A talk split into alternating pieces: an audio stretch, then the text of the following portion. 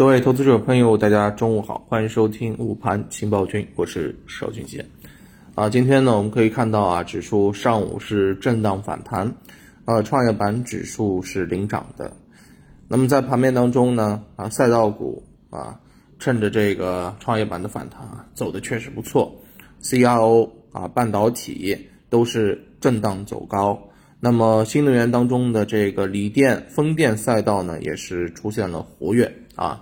这宁王只要不打岔，对吧？市场还是啊围绕着一些啊我们市场当中啊相对比较确定性高的啊景气板块去的。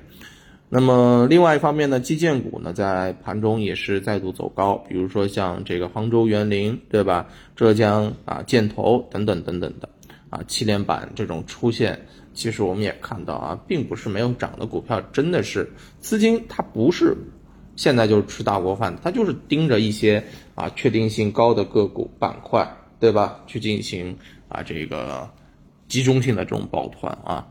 那么另外一方面呢，啊下跌的这个啊板块当中，近期活跃度比较高的旅游板块大幅调整啊。呃，总体上来讲啊，个股是涨多跌少，超过两千三百只个股是出现了一个上涨。那么，呃，沪深两市啊，这个半日的成交额呢是达到了五千一百六十二亿，啊，较上一个交易日上午是缩量的啊。那么整体的一个市场啊，其实在震荡当中，应该来说酝酿着反弹啊。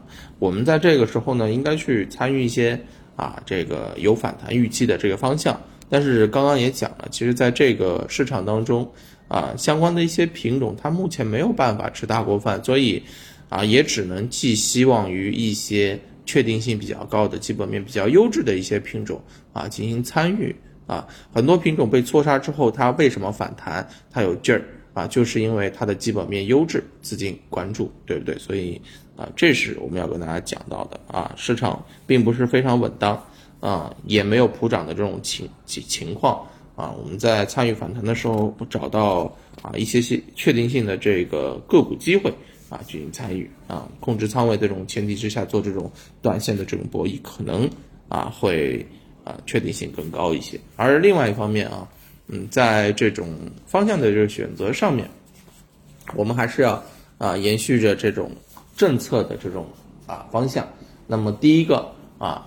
为什么基建它这个时候啊，在年后啊，你其实年前已经有迹象，在年后一直表现的不错，就是因为不断的投入，对不对啊？不断投入。那么另外一方面呢，你看啊，在创业板当中啊，为什么是一些锂电啊，然后啊相关的一些半导体它走的强？因为行业高景气，景气度高，对不对？受到市场的一个啊错杀之后，或者说是高位回调之后，确实有一些品种资金在里面，它必须得自救，看好这个行业，底气足嘛。所所以呢，在这个时候它会有一定的一个反弹预期啊，这是啊我们要跟大家强调的，好不好啊？在选择品种的时候稍微慎重一些。下午呢，我认为基本上也会延续着这样的一个格局吧，主弱创强啊。今天看。啊，创业板当中的一些品种能蹦跶到什么样的程度，这是啊我们要观察的。那我们等到收盘之后啊，看盘面的表现，再跟大家啊这个细说一二吧，好吧？好，中午就跟大家聊到这儿，我们下午再见，拜拜。